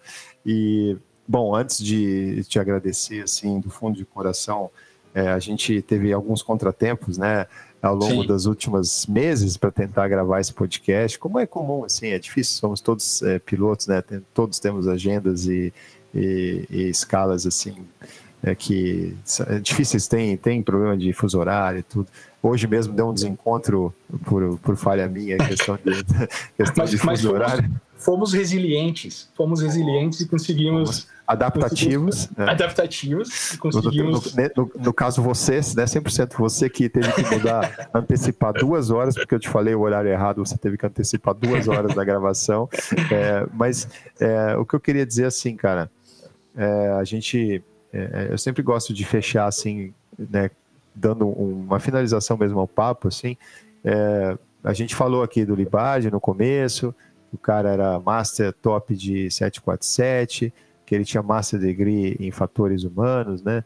E, mas assim, a gente, o que a gente ouviu aqui, cara, é, eu, eu, eu, eu gostaria de dizer assim, Libade, que esse podcast foi muito transformador e que eu posso agora dizer que você tem um master degree em humanos, não é fator humano. O que a gente ouviu aqui foi uma aula de humanidade, entendeu? Através da tua simpatia, da tua elegância, da tua educação, da tua empatia, da tua humildade, cara, que é um troço assim que é muito bonito de ver e, e também pela inspiração que você é, cara, porque a gente vê aqui pela tua trajetória, pela tua é, é, simplicidade, pela maneira como você conduziu a tua carreira até aqui, é, é uma inspiração porque você nunca aceitou ser mediano.